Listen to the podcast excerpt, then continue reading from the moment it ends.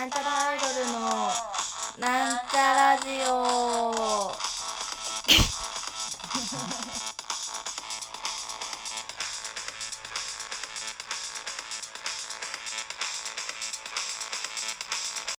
はい始まりました。なんちゃらアイドルのなんちゃラジオ。自己紹介します。なんちゃらアイドル青春こと青ちゃんです。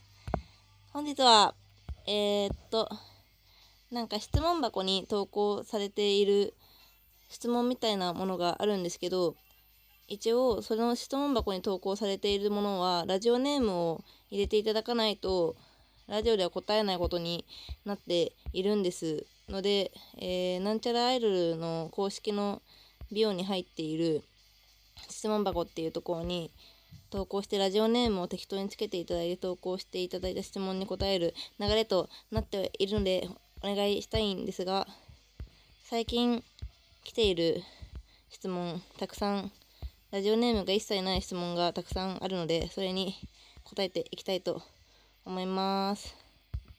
上から全部いきます。はい。シルベスタ・スタローンとキングコングの西野ならどっちがクッキング上手ですか？シルベスタ・スタローン。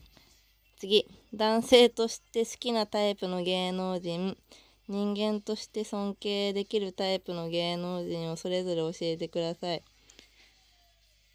私は芸能人が全然わからないのでわわからないですが好きなタイプはあれですね東京ダイナマイトのはちみつ二郎。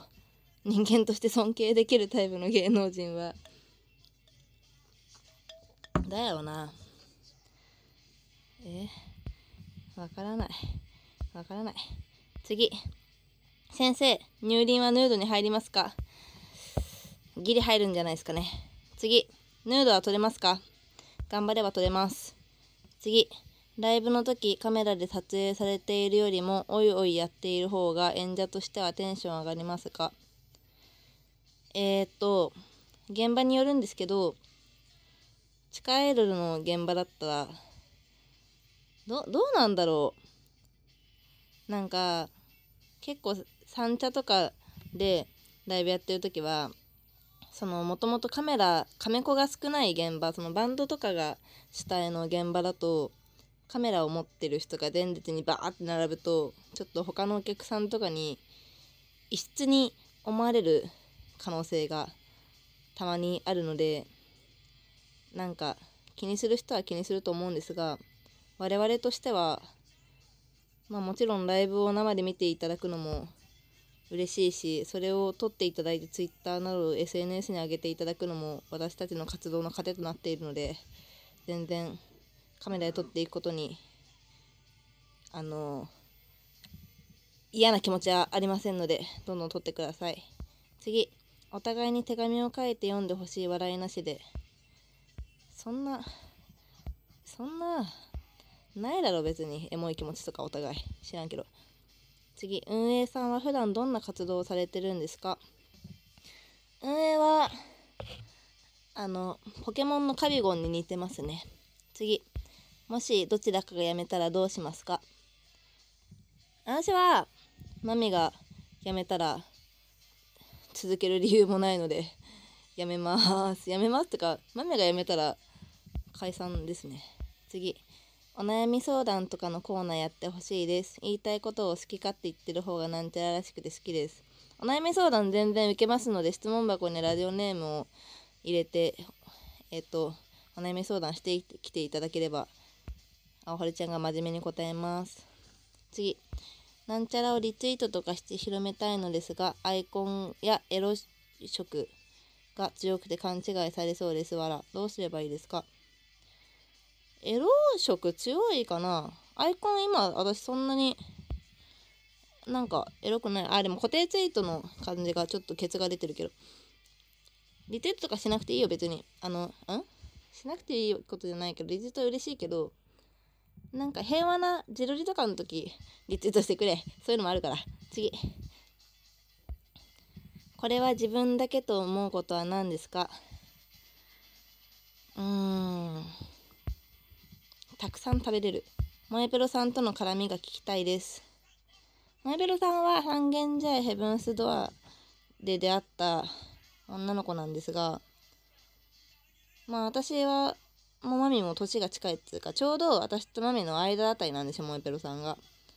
でまあもともと年齢的にも距離が近いっていうのもあるしまあ私は埼玉の田舎のギャルでマミも埼玉の田舎のギャルでモエペロさんは宮崎の田舎のギャルなのですごく話が、まあ、宮崎の方がスラムだと思うけど話が合いますので仲がよくやらせていただいております。あのー、今ラジオ撮ってるのが5月の15日なんですけど、15日だよね。5月の15日、萌えプロさん誕生日だったので、なんか、祝いたいなと思って、今考えてるのが、なんかこの前で地元でね、その、一人暮らししてるのが、まあ、都会なんですけど、都会の近くの、なんか、中古楽器屋さんみたいなのに、なんかピンク色のウクレレが1800円で出たのでそれを買ってあげようかなと思っています。次。お二人は事務所には所属しているんですか？それともフリー？事務所には所属していないです。